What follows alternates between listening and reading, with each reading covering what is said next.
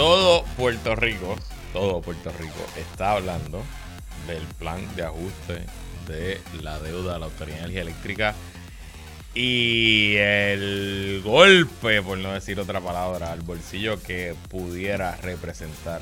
Les comento, les cuento de qué se trata y añadimos las expresiones que le acaba de dar el presidente de la Junta, David Skill, al nuevo día. Vamos a hablar también del acuerdo que se alcanzó en el Congreso de los Estados Unidos, el acuerdo presupuestario y cómo afecta a Puerto Rico.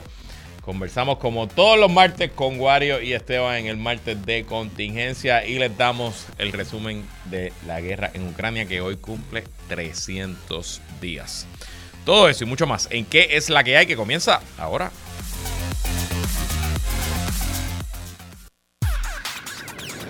El análisis más potente y completo comienza ahora. Luis Herrero llega prendiendo fuego a los políticos y figuras que se atreven a dañar el país. Radio Isla 1320 presenta ¿Qué es la que hay? Con Luis Herrero. Muy buenas tardes. Bienvenidos y bienvenidas a ¿Qué es la que hay? con Luis Herrero por Radio Isla 1320. Hoy es martes 20 de diciembre del 2022. Estamos en vivo y en directo para todo Puerto Rico por el 1320 AM y su cadena para el mundo a través de radioisla.tv, nuestra aplicación para teléfonos Radio Isla Móvil y en facebook.com diagonal Radio Isla TV. Yo soy Luis Herrero y como siempre les invito a que me sigan en todas las redes sociales, twitter.com diagonal L Herrero, facebook.com diagonal L Herrero, instagram.com diagonal L Herrero. Y recuerda que este programa lo puedes escuchar en su formato podcast. Búscalo como qué es la que hay en tu aplicación de podcast favorita para que me escuches cuando a ti te dé la gana. Y qué es la que hay de que vamos a hablar hoy día 300 de la guerra en Ucrania. Acuerdo presupuestario en el Congreso incluye billonaria asignación de Salud para Puerto Rico, el plan de ajuste de la deuda de la Autoridad de Energía Eléctrica que pudo ser y el que quizás será. Y en el martes de contingencia con Esteban Gómez, Geo Guario, Next, Padilla, Martí, conversamos sobre la aprobación del proyecto de estatus en el Congreso, que no lo discutimos la semana pasada, y el veto del gobernador a la ley que permitiría a los ciudadanos a llevar demandas por daños ambientales. Bueno, pero antes de ir a los temas, algunas notas de interés, comenzamos con el deporte. Un caos, gigantesco caos en Buenos Aires tras la llegada de la campeona del mundo la selección albiceleste. Eh, se estima, estaba viendo una transmisión en vivo por YouTube de un canal de noticias de Argentina, se estima que 4 millones de personas, la población entera de Puerto Rico, salieron a las calles a festejar, a perseguir a la guagua. En Argentina le dicen la micro, donde iba el equipo argentino. Em, y el caos fue tanto que simplemente no pudieron llegar. Ni siquiera pudieron llegar a eh, allí frente al Palacio Rosa, a la casa presidencial en el centro de Buenos Aires. Tampoco pudieron llegar al obelisco que está en la avenida 19 de julio, que es una avenida amplísima, gigantesca. El tumulto era simplemente demasiado. Tuvieron que llevarse a los jugadores en helicóptero porque el camión no podía moverse más.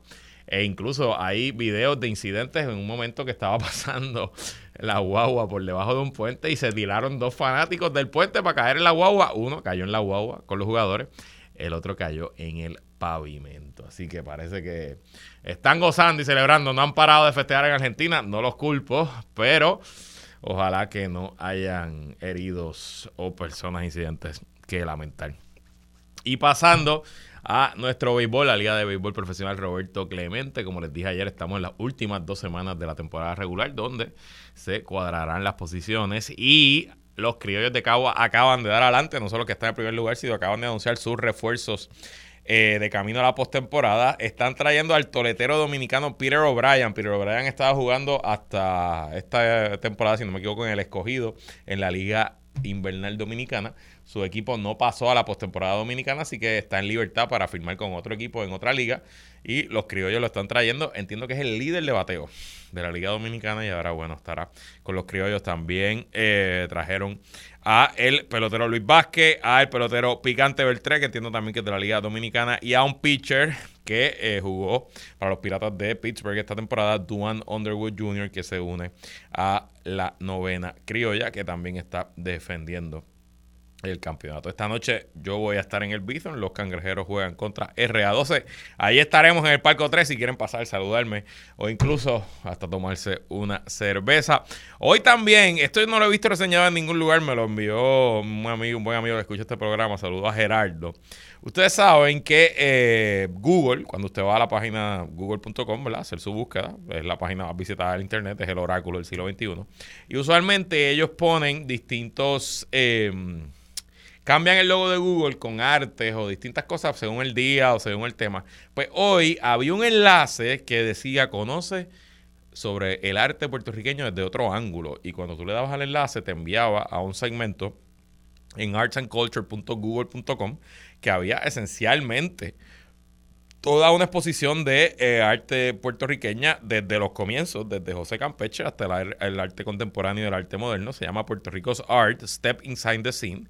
Es una página en colaboración con el Instituto de Cultura, el Museo de Arte de Puerto Rico, el Museo de Arte Contemporáneo, el Museo de las Américas, eh, la Fundación Flamboyán. Hay un video aquí de Lin Manuel Miranda, hay un montón. Está brutal, francamente está espectacular, ¿no? Eh, aquí pinturas de Francisco Yer, pinturas de Campeche, pinturas... Está realmente espectacular, así que felicidades a quien rayos estuvo encargado o tuvo algo que ver esto. Una bonita sorpresa que nos, llegamos, nos llevamos hoy cuando fuimos a google.com.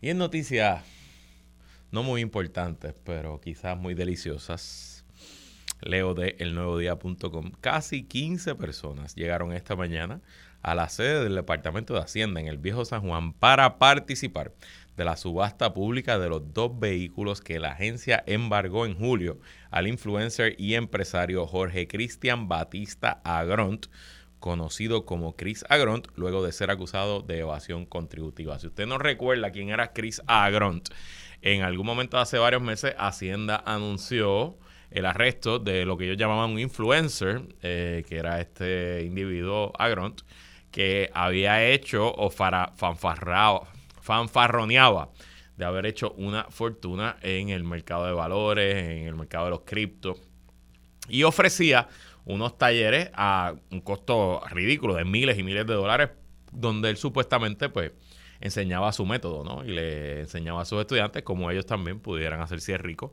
con sus estrategias de, eh, de inversión. Bueno, pues parece que parte de la manera de hacerse rico de este señor Agront era pues no pagando impuestos. Cualquiera tiene una cuenta de banco abultada si usted pues no manda el chavito, los chavitos que hay que enviarle al secretario de Hacienda y pues mucho duró este señor que mostraba fotos en jets privados, en vehículos lujosos, en apartamentos, pues llevaba años sin pagar planilla según el Departamento de Hacienda y hoy está acusado criminalmente y el caso sigue para adelante. la defensa de Agronta había dado a entender que estaban negociando, que había un acuerdo con Hacienda, pero la realidad es que Hacienda no ha llegado a ningún acuerdo con el señor Chris Agront y el caso pues sigue moviéndose en los tribunales. Eh, y hoy, como parte del proceso, bueno, pues a este señor Agrón le habían incautado dos vehículos y hoy se vendieron en subasta. Regreso al nuevodía.com. Una Mercedes G5 G550, eso le dicen la G-Wagon, es que le dicen, ¿verdad, Alex? En las canciones de reggaetón, la G-Wagon.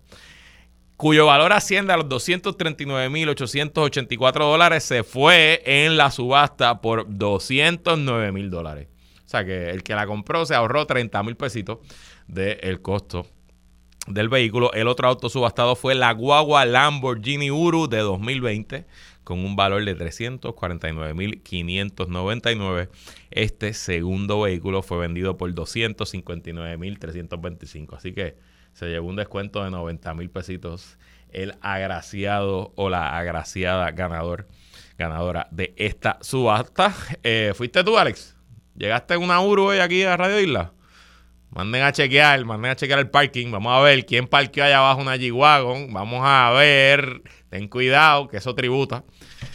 Eh, como les dije, este caso sigue en los tribunales. Veremos cómo termina. Y hoy, en un número que probablemente nadie pensó que íbamos a llegar, incluyéndome, se cumplen 300 días desde que Rusia lanzó su invasión sobre Ucrania y que 300 días han sido... Eh, en la política, incluso en la guerra, los contrastes son importantísimos y hoy vimos un contraste gigante en este día 300 de la guerra. eh, el presidente Vladimir Zelensky viajó a Bakhmut. Bakhmut es la ciudad donde se están dando los combates más intensos, una ciudad en el este, en el estado, en el oblast de Donetsk, que es lo que Rusia dice que es Rusia, y bueno, que Ucrania defiende como su territorio. Y allí, en esa ciudad, se están dando los combates más intensos desde septiembre. Es todavía el único área donde Rusia está conduciendo operaciones ofensivas y Zelensky llegó hasta ahí, llegó a la línea de al frente de batalla, sin anunciar obviamente, y eh, aprovechó para darle unas medallas, unos premios a soldados que están activamente en el frente de batalla. Las imágenes son, bueno, el presidente Zelensky vestido en fatiga militar con un chaleco antibalas eh, entregándole las medallas a soldados que están completamente también en fatiga militar, están se nota en el frente, en la acción, no estaban en sus uniformes de gala, no estaban eh, enseñando sus medallas. Mientras tanto, a la misma vez que eso ocurría en el Kremlin, seguro en el Kremlin, a miles y miles de kilómetros del frente de batalla, el presidente ruso, Vladimir Putin, también repartió medallitas, le dio una medalla a el gerente, el gobernador, el director del Donetsk, donde esta región de Donetsk, pues el administrador ruso que puso eh, eh, el gobierno ruso una vez comenzó la invasión, pues le, se llevó una medalla por ser el administrador ruso, I guess, le dio también varias medallas a algunos corresponsales de guerra, estos periodistas rusos que se han convertido en una parte muy importante de la esfera de información rusa, que cubren lo que está pasando en la guerra. Y es poderosísima la imagen cuando usted ve a un presidente que está en el frente con las tropas versus un presidente que está en su ciudad capital, en su palacio, rodeado de, sus, de su seguridad, repartiendo medallas a personas que no han hecho ni un minuto de combate.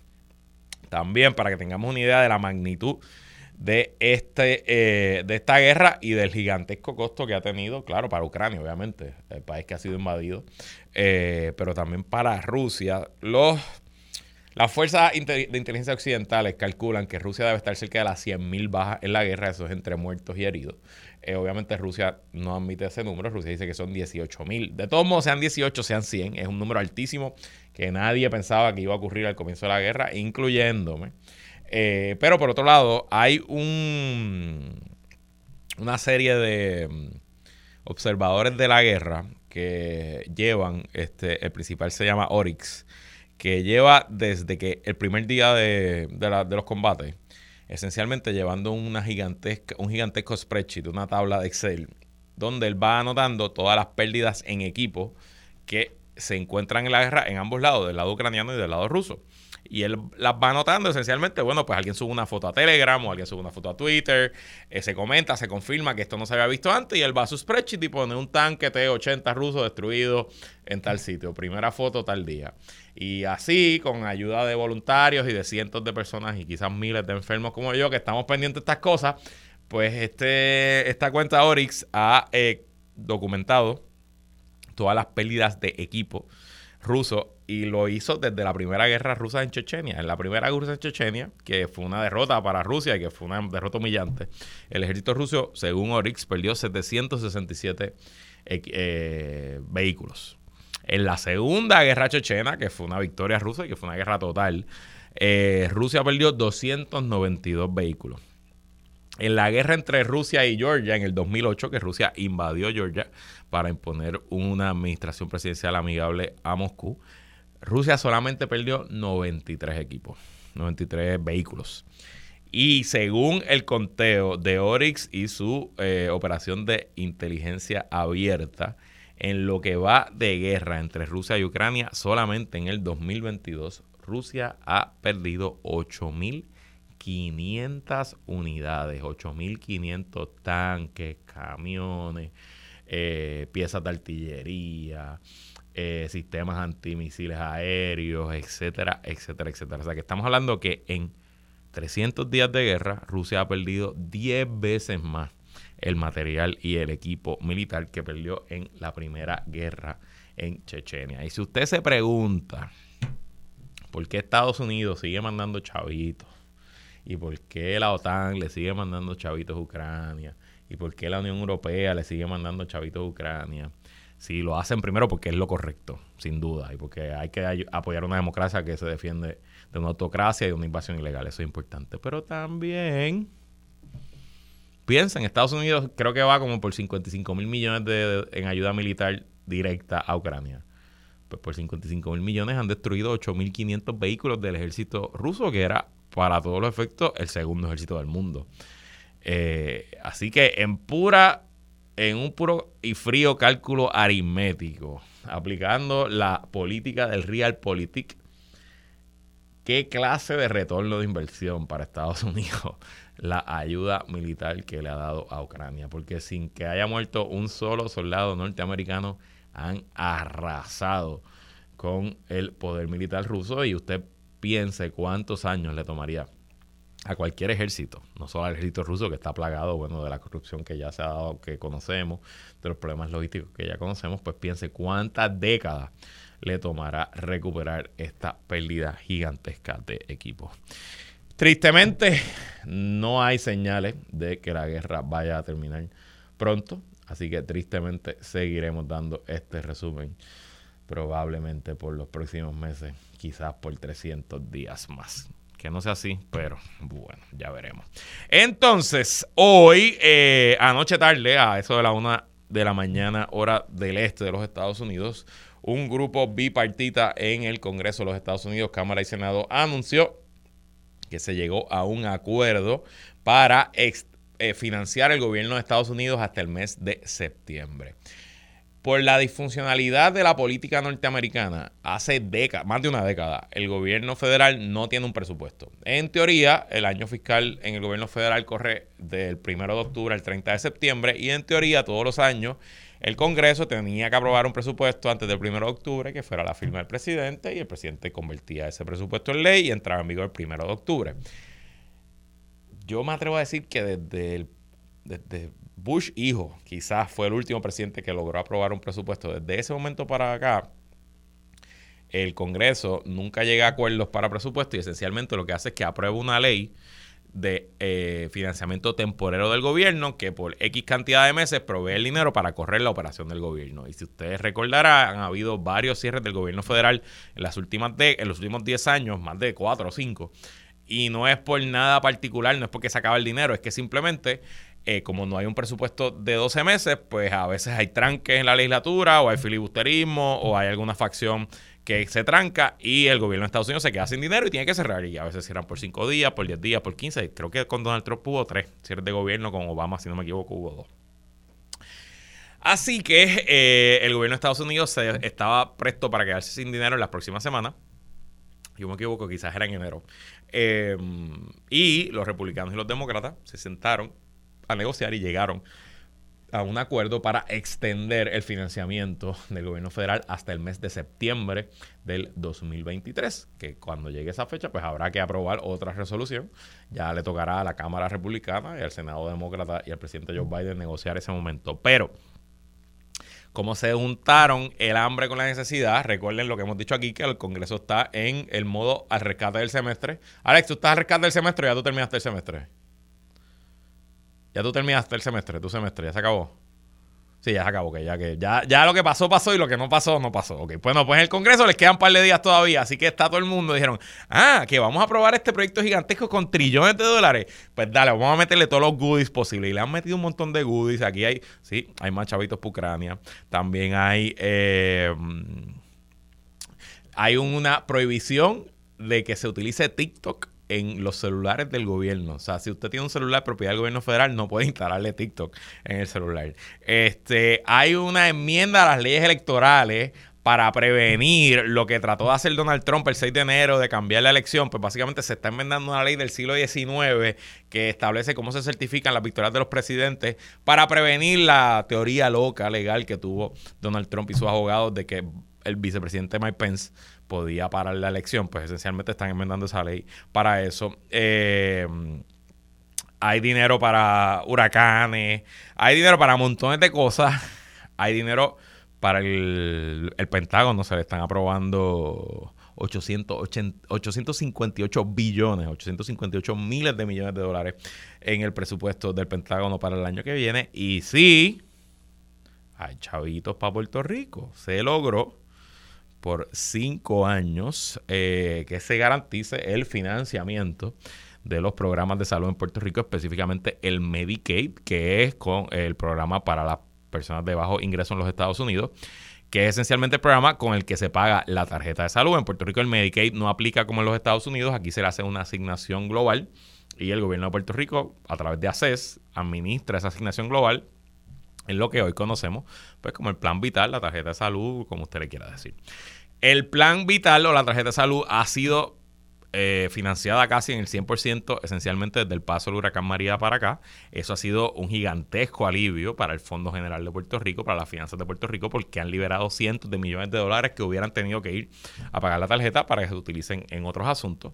Pero siempre había sido temporero, asignaciones particulares que extendían la vida del programa. Bueno, pues en este acuerdo, que entiendo que ya final, que no hay más nada que negociar, es cuestión de que se vote y ya se le están asignando a Puerto Rico 3.275 millones, o sea, 3, 3 billones, 3.275 billones, comenzando en el año fiscal 2023 que es el año que viene, y eso va a ir aumentando poco a poco por año hasta el quinto año en el 2027 que se recibirán 3.825 billones. También el eh, por ciento de reembolso de Medicaid a Puerto Rico se mantiene en 76%, que es un número bastante alto versus lo que era en el pasado, y es casi eh, lo que se le devuelve a los estados, que no me equivoco, si no me equivoco es 83%. Con esta asignación, se cumplirían las proyecciones del plan de ajuste de la deuda, se mantendría los presupuestos y de, ¿verdad? de, ingresos de Puerto Rico y lo que se entiende que sería el, el, el, camino fiscal de la isla por los próximos cinco años y bueno, pues nos da un respiro hasta el 2028 de eh, que pudiera, hasta el 2027, ¿verdad? De por lo menos saber que las obligaciones de Puerto Rico en salud están pagas y que se puede seguir pagando la deuda, ahorrando, dándole chavita a los empleados públicos que firmaron el bono, todo ese tipo de cosas y todos esos gastos. Así que son excelentes noticias para el país y no vale más que felicitar a la coalición multisectoral que trabajó por este asunto. Fue una coalición del gobierno, de todos los partidos, de eh, el gobernador, la comisionada residente, el presidente del Partido Popular, los ex gobernadores Luis Fortuño, el ex gobernador Aníbal Acevedo Vilá, eh, la Asociación de Hospitales, el Colegio de Médicos, el Departamento de Salud, la comisionada residente, esencialmente aquí todo el mundo remó para el mismo lado y hay que felicitarlos a todos y todas. No es para minimizar, al contrario, es un gran logro y de nuevo felicidades a todos y todas los que participaron. Y ya saben, si tienen TikTok en su celular del gobierno, bórrenlo. Y hablando de temas fiscales, hay una historia en el nuevo día de hoy que, aunque estamos en Navidad, parece de Halloween porque mete miedo. Y es que, según un análisis que hizo la periodista de negocios del Nuevo Día, Joan Isabel González, el acuerdo original, lo que los bonistas de la Autoridad de Energía Eléctrica querían para Puerto Rico, hubiera sido un total y completo desastre. Aumentar hasta 3.600 dólares al año la factura de electricidad a familias de clase media y hasta 2.8 millones anuales a comercios e industrias en Puerto Rico habría sido la razón principal para que la Junta de Supervisión Fiscal desistiera del llamado cargo de conexión fijo que negoció hace unos meses con los bonistas de la Autoridad de Energía Eléctrica y optara por radicar el plan de ajustes de la AEE e, imponiendo un recorte de 48.5% a estos acreedores. O sea, lo que nos explica John Isabel en su artículo es que el plan original con el que la Junta y los bonistas llegaron a un acuerdo en mediación le hubieran puesto a los eh, abonados residenciales que no tienen ningún tipo de subsidio, o sea, clase media para arriba, que no les pagan la luz, que no les dan descuento, que no reciben eh, la tarjeta de salud, no están en ningún tipo de programa de beneficencia social, esencialmente le hubiera subido la tarifa de la luz 300 dólares al mes.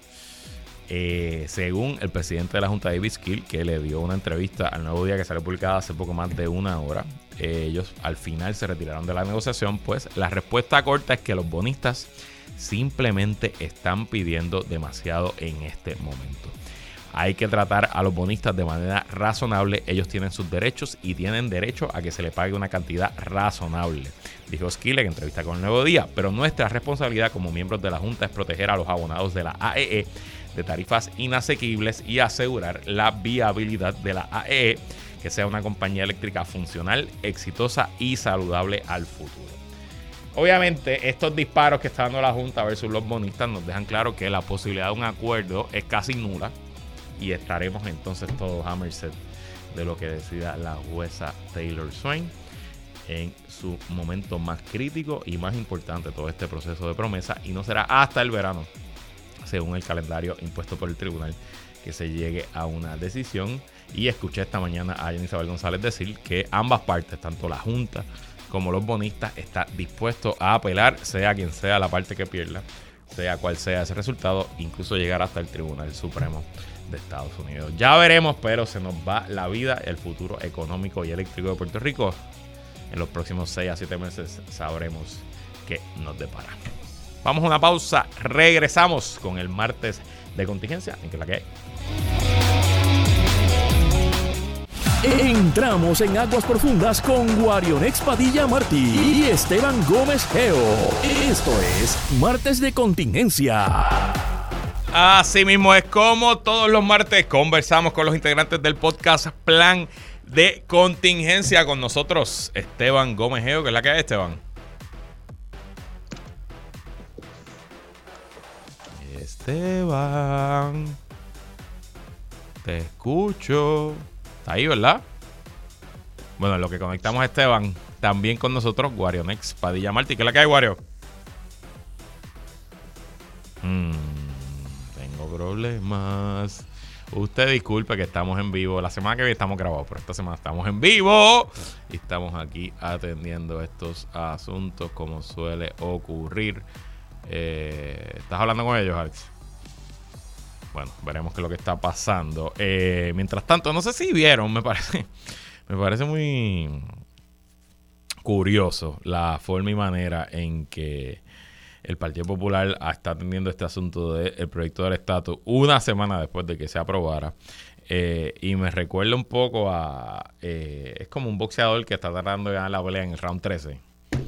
Ya sonaron la campana ya fuimos a las tarjetas de los jueces, ya le alzaron la mano al ganador y entonces ahora está llegando un boxeador al cuadrilátero cuando el combate terminó. Y entonces están utilizando frases como declararle la guerra al que saque al Estado Libre Asociado de la papeleta, de que van a asegurarse que el territorio esté representado en un futuro plebiscito y que le harán la vida un infierno a quien se oponga. Y honestamente, tengo que decir varios asuntos. Primero, too little, too late.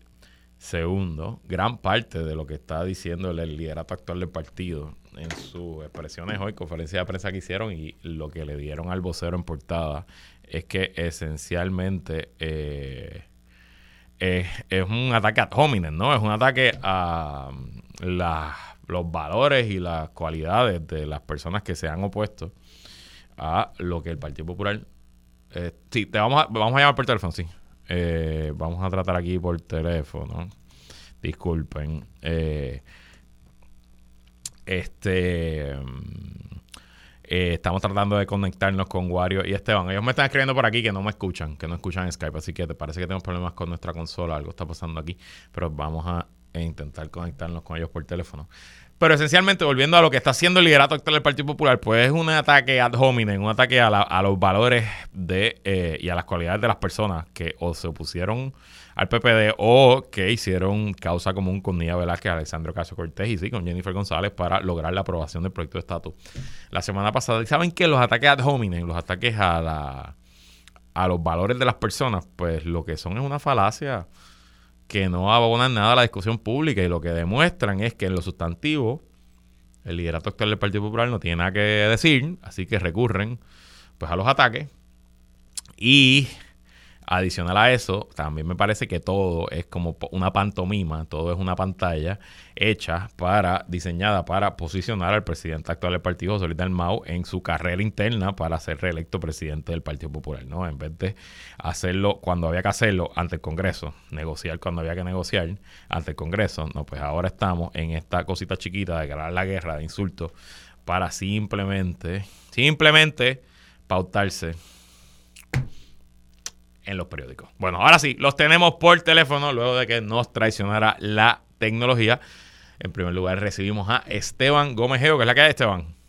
Saludos Luis, saludos Guario, a todos y todas los que nos están escuchando. Te estaba ahí este, escuchando hablar del Partido Popular Democrático y cómo ellos iban a declararle la guerra a yo no sé quién. Yo quisiera saber con qué armamento, porque al Partido Popular Democrático no le queda eh, armamento político alguno, salvo que eh, el carácter ¿Tú no crees que aquello se le puede llamar carácter o personalidad de sus políticos, que muchos de ellos están faltos de? ¿Tú no crees que de todos esos chavitos que están llegando a Ucrania y todas esas armas no pueden mandarle algo antes? O sea, un punto uno por ciento, con eso quizás les da. Eh, Vamos a hablar de eso. Wario Next, Padilla Martí, ¿qué es la que hay, Wario? Que es la calle Herrero. Saludos Esteban y saludos a todas las personas que están sintonizando por Radio Isla. Bueno, de estatus quería hablar con ustedes. El martes pasado especulábamos sobre el proyecto de estatus. Eh, hablábamos de la pelea analizamos la pelea entre Diego y Alexandro Caso Cortés. Hablábamos que si los, los republicanos no iban a apoyar el proyecto, que si quizás los más liberales demócratas tampoco iban a apoyar el proyecto, pero al final el proyecto contó con el apoyo suficiente, se aprobó con el voto unánime de todos los demócratas en la Cámara de Representantes y de 16 republicanos. La pregunta para ambos es, aprobado el proyecto de estatus en Cámara, colgado en el Senado, ¿y ahora qué, Esteban? Esta es una buena pregunta. ¿Ahora qué? Supongo que quedará primero el, el, el blame game aquí en Puerto Rico, ¿verdad? Principalmente, yo creo que la protagonista de este papelón, principalmente, eh, se llama Jennifer González, ¿verdad? Pero este vamos a ver un poquito del blame game y luego esto pasará a la historia como otro intento fracasado de hablar del estatus en Puerto Rico, ¿verdad? Eh, eh, otra vez más se habla del estatus y otra vez no se llega a ningún lado. Principalmente, claro, en, esta vez por los por parte de los republicanos, ¿verdad? Entonces, ¿qué nos dice eso sobre lo que Jennifer González ha predicado todos estos años, sobre el apoyo que ella tenía en el Senado y con ciertas figuras clave eh, en cuanto al apoyo de la estabilidad de Puerto Rico? Eh, Guario, ¿ahora qué? Pues mira, nuevamente seguir en la discusión eh, insular, ¿verdad? Eh, que es la discusión diaria, ¿verdad? Sobre el legendario problema del estatus, sin ningún tipo de consecuencias, ¿verdad? Yo creo que ciertamente hay una coyuntura favorable para que esta para que este tema se discuta, ¿verdad? Pero por alguna razón, ¿verdad? No logra cuajar ni logra tener los apoyos, por ejemplo, de todos los movimientos sociales políticos en Puerto Rico como para que se unieran, ¿verdad? Al unísono y se reclamara en Washington, por ejemplo, el, el que se el que se aprobara, ¿verdad? Eh, en ambos cuerpos, ¿verdad? Este proyecto. Pero además, como habíamos dicho, eh, el proyecto sí sabíamos que iba a llegar y se iba a aprobar en, la Cámara de Representantes.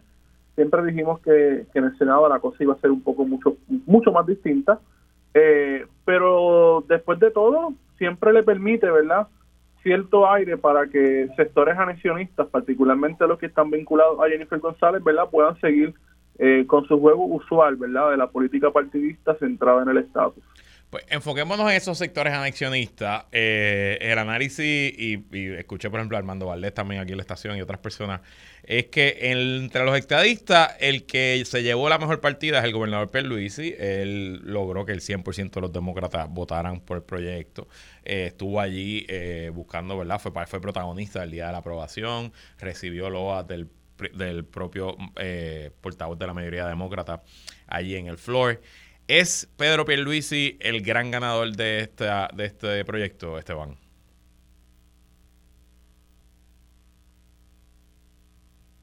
Bueno, si se mira, si se mira este proyecto como han estado intentando eh, proyectar principalmente el sector de Puerto Rico y se ha logrado resonar allá como un estatus de, digo, como un asunto de de derechos civiles, ¿verdad? De ser campeones por la igualdad de Puerto Rico eh, eh, en cuanto a, ¿verdad? Al, resto de los ciudadanos estadounidenses.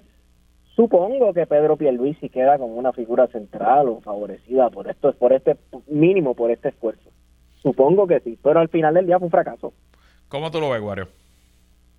Mira, más o menos en la misma dirección. Yo no, yo no veo ningún tipo de, victoria, ¿verdad? Eh, para Pedro Pierluisi.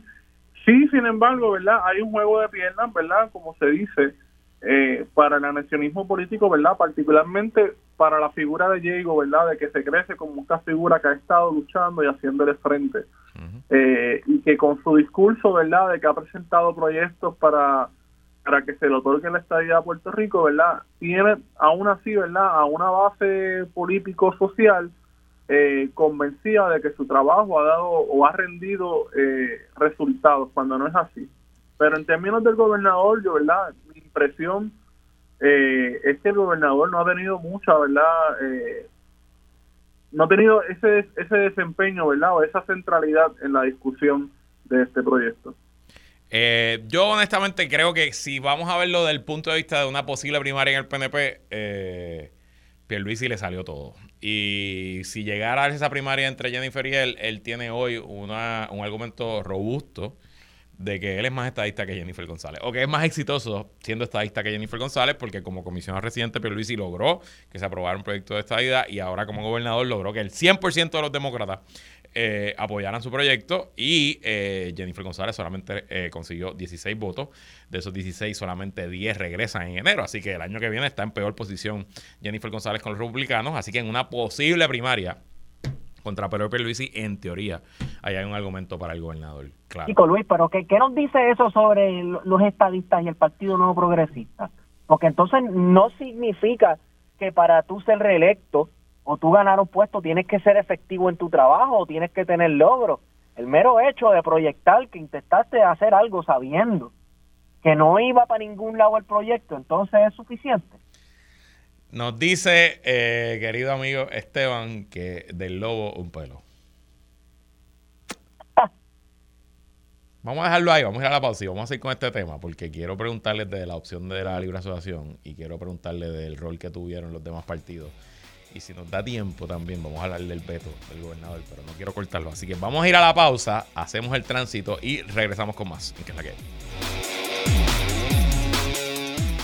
Regresamos y seguimos conversando con Esteban Comejeo y Guarionex Padilla Martín el martes de contingencia. Y de hecho, les adelanto que el martes que viene eh, vamos a tener una edición especial de contingencia, un resumen del año. Vamos a ver cómo nos sale, este, pero eso va a ser el martes que viene. Hoy estamos aquí en vivo y en directo y estábamos hablando del proyecto de estatus. Ya hablamos de los estadistas. Vamos a hablar de el sector soberanista, libre asociacionista.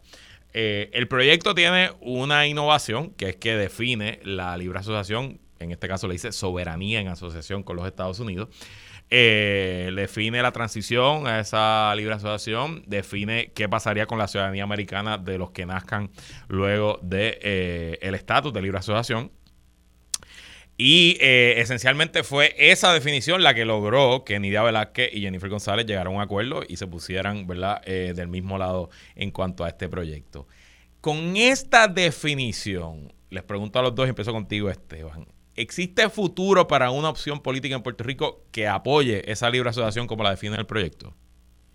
Esteban. Bueno, sí, a mí me parece que sí, ¿verdad? Yo decir que sí no significa que yo la apoyo, yo creo que la verdadera soberanía viene a través de la independencia y la verdadera independencia viene a través de la soberanía. Una cosa eh, eh, alimenta a la otra y yo soy independentista, pero bueno, eh, yo creo que sí, yo creo que sí. Y, sé que hay un sector soberanista Puerto Rico que estaba mirando eso muy de cerca, muy de cerca. Así que sí. yo creo que siempre y cuando no se incluyan las la opciones territoriales, ¿verdad? Este, que es parte del problema. Y otra cosa, pues, eh, para mí, el, otro problema es que se vea la estadidad como una fórmula descolonizadora, pero eso es otro tema para otro día. Este, cuidado que te van a caer la guerra. te van a caer la guerra, Wario. Había muchos populares que estaban locos de salirse de la estructura de, su partido eh, y la definición de, del Estado libre, tal y como se planteó en el programa, ¿verdad? Pues sirve eh, como un punto de partida, ¿verdad? quizás incluso para desvincularse del Partido Popular Democrático. Así que ciertamente va a tener una acogida en un, en un sector importante de la población, ¿verdad? Que siente ahora, se siente identificado ahora con una definición clara de lo que es el Estado Libre Asociado, este de la libre asociación.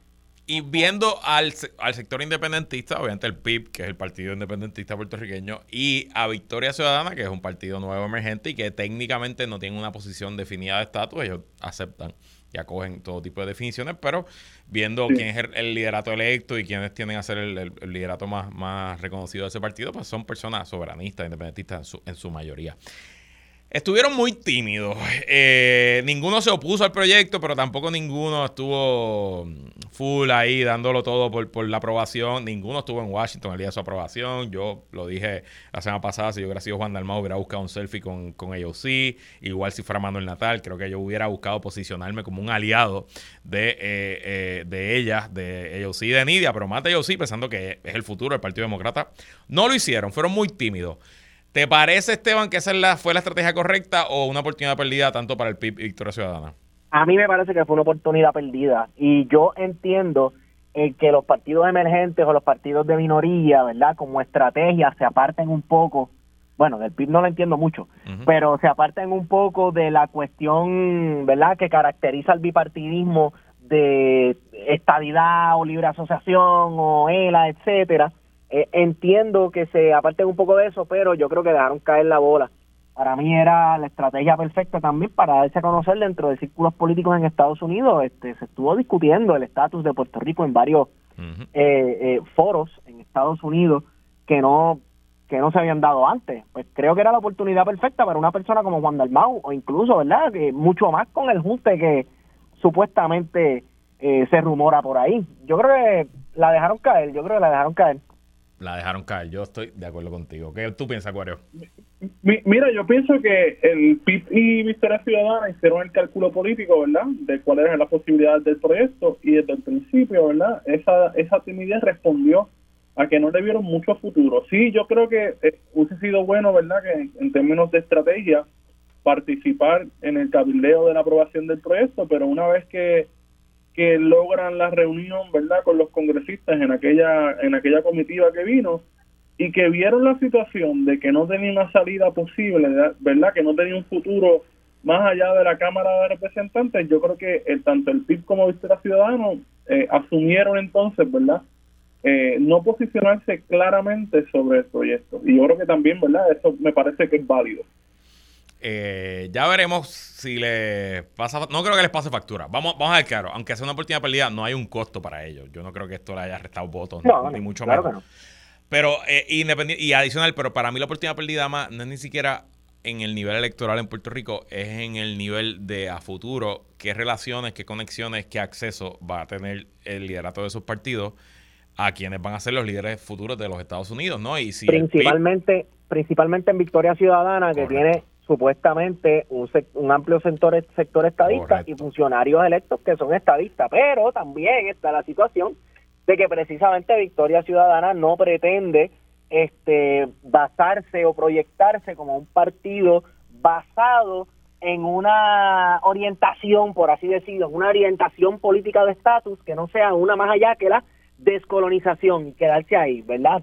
descolonización para Puerto Rico. Y el qué, cómo, cuándo y dónde, pues no, no, no, no se especifica. Así que eso también puede ser un problema eh, y, y tal vez buscaban no causar división dentro de las filas del partido. Y mis amigos que conocen las interioridades del Jedi Council de Victoria Ciudadana, como le decimos de cariño el podcast, eh, me dicen que hay un tema medio dogmático con la Asamblea de Constitucional de Estatus y que simplemente eh, había personas importantes en el partido que no querían eh, abandonar ese, ese derrotero y que eso pues que también le costó apoyo eh, dentro de la colectividad. Yo honestamente pienso que esos asuntos procesales mm, son importantes pero no deben ser decisivos a la hora de tomar decisiones pensando quizás un poquito más allá del futuro y, y a lo que iba es que tanto el PIB como Victoria tienen aspiraciones legítimas de convertirse en gobierno y tienen oportunidades legítimas de convertirse en gobierno que quizás oportunidades que no habían existido antes.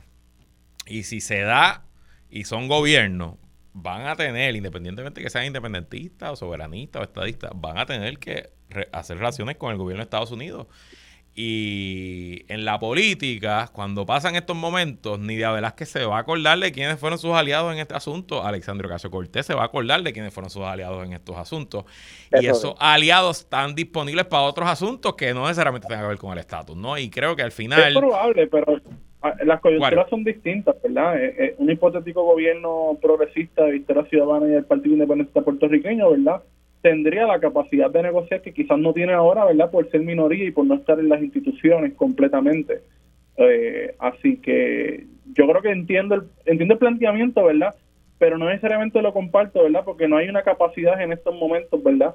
de negociación en términos del tú a tú. Eh, quizás lo pueda haber en un futuro, ¿verdad? Dada la, dada la posibilidad eh, inminente de una de un triunfo, ¿verdad? De, de una posible alianza PIB-Victoria Ciudadana. Bueno, y nos quedan dos minutos, pero eh, el domingo, para sorpresa de nadie, el gobernador vetó un proyecto de Mariano Gales que hubiera permitido a cualquier individuo, ciudadano, ciudadana en Puerto Rico llevar una demanda por daños ambientales. El gobernador pues justificó diciendo que ya hay un proceso de permiso y que hay participación ciudadana, que si pito, que si flauta. Eh, Esteban, uno, te sorprende. Dos, eh, ¿qué otras opciones queda para la lucha ambiental en Puerto Rico?